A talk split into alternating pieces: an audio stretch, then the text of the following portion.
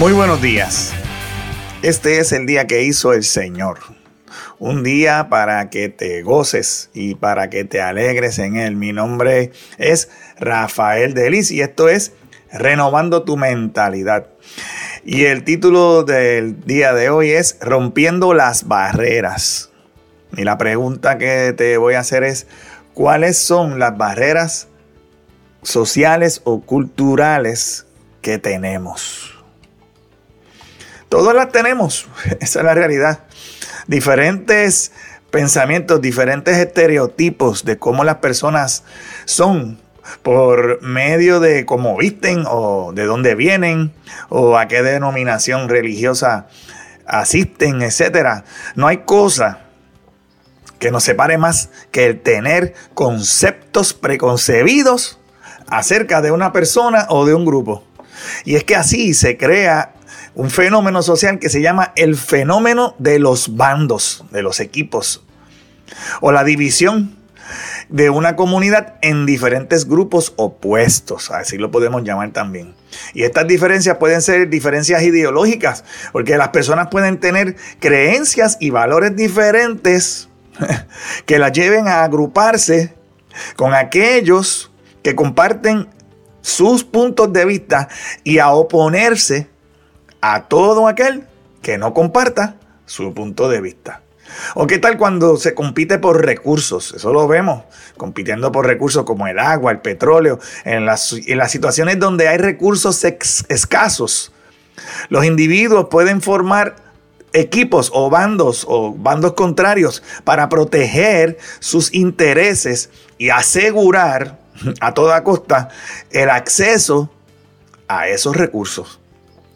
¿O qué tal cuando las personas se identifican fuertemente, tienen una identidad grupal con ciertos grupos sociales, ya sea por una orientación política, una afiliación religiosa, por su cultura, por su nacionalidad?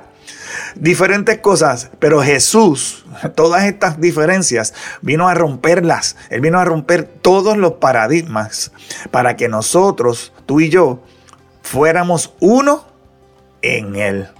Te invito a que busques en la palabra de Dios, en el Evangelio de Juan, capítulo 4, versículos 7 al 10. ahí podrán leer esto. Poco después, llegó una mujer samaritana a sacar agua. Y Jesús le dijo, por favor, dame un poco de esa agua para beber. Él estaba solo en ese momento porque sus discípulos habían ido a la aldea a comprar algo para comer. Y la mujer se sorprendió, ya que los judíos rechazan todo trato con los samaritanos. Entonces le dijo ella a Jesús, ¿usted es judío? Y yo soy una mujer samaritana. ¿Por qué me pide agua para beber? Jesús le contestó, si tan solo supieras el regalo que Dios tiene para ti y con quien estás hablando, tú me pedirías a mí y yo te daría a ti agua viva.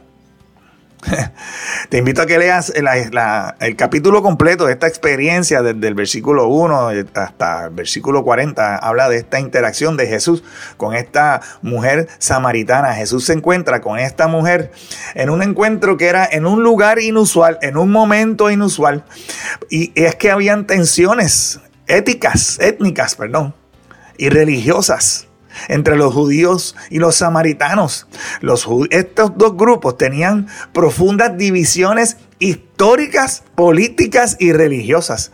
Y generalmente evitaban tener todo tipo de contacto entre sí. Sin embargo, aquí vemos a un Jesús que rompe con estas barreras al hablar con la mujer samaritana y pedirle agua del pozo. Vemos aquí varias barreras que Jesús rompió en esta interacción. La primera es esa barrera étnica y cultural que existía entre los judíos y los samaritanos. Jesús decide pasar por Samaria.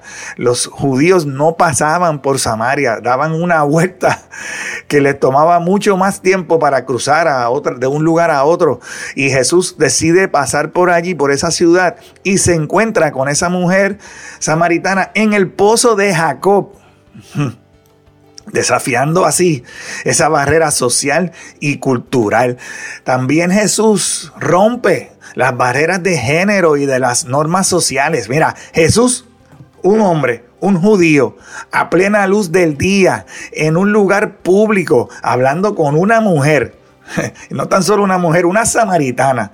Y no tan solo una samaritana, sino una mujer de reputación cuestionable. Ya ella había tenido cinco eh, matrimonios y estaba conviviendo con, el, con otra persona. Así que Jesús rompió esas barreras. Jesús también rompió la barrera religiosa y la barrera cultural. Eh, todos los pensamientos que se hacían acerca de cómo se hacía el culto, la mujer, le explicó a Jesús y le plantea la cuestión de dónde es el lugar apropiado para adorar a Dios. Y Jesús le derriba esa barrera al explicarle que la verdadera adoración no está limitada a un lugar físico específico, sino que es una cuestión del corazón, una disposición del espíritu.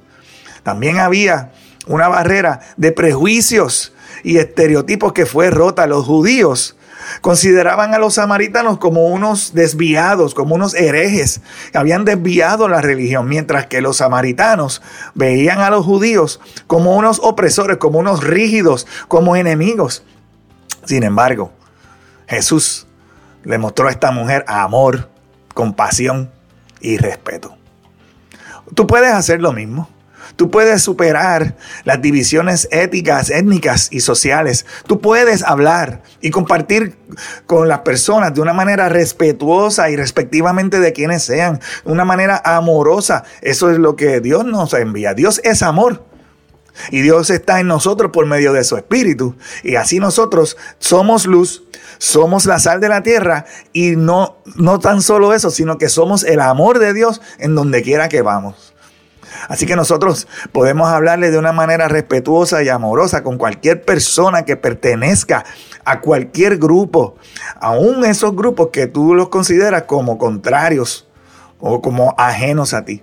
Tú también puedes abordar las diferencias, porque va a haber diferencias religiosas, va a haber diferencias de opinión, pero tú puedes abordar esas diferencias con compasión, con empatía, con la verdad.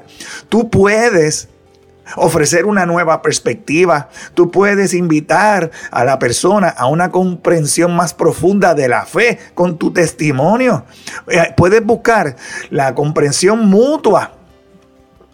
Tú tienes que escuchar y tienes que hablar. Así, en lugar de buscar la confrontación, puedes buscar esa eh, influencia que se abrirá cuando abras los canales de comunicación.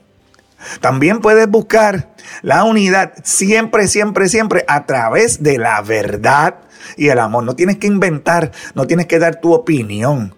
La verdad te hará libre. Conocer la verdad te hará libre. Y darle la verdad a otra persona para que la conozca también los hará libre. Ofrece. Así como Jesús le ofreció a esa mujer samaritana el agua viva que saciaría su sed espiritual, este pasaje nos recuerda que la verdad y el amor trascienden todas las diferencias. Hoy es el día de ser diferente, de hacer las cosas diferentes, de hacer la diferencia. Hoy es el día que hizo el Señor para que te goces, para que te alegres en Él, que tengas un excelente resto del día y que Jehová te continúe bendiciendo en el nombre poderoso de Jesús. Amén.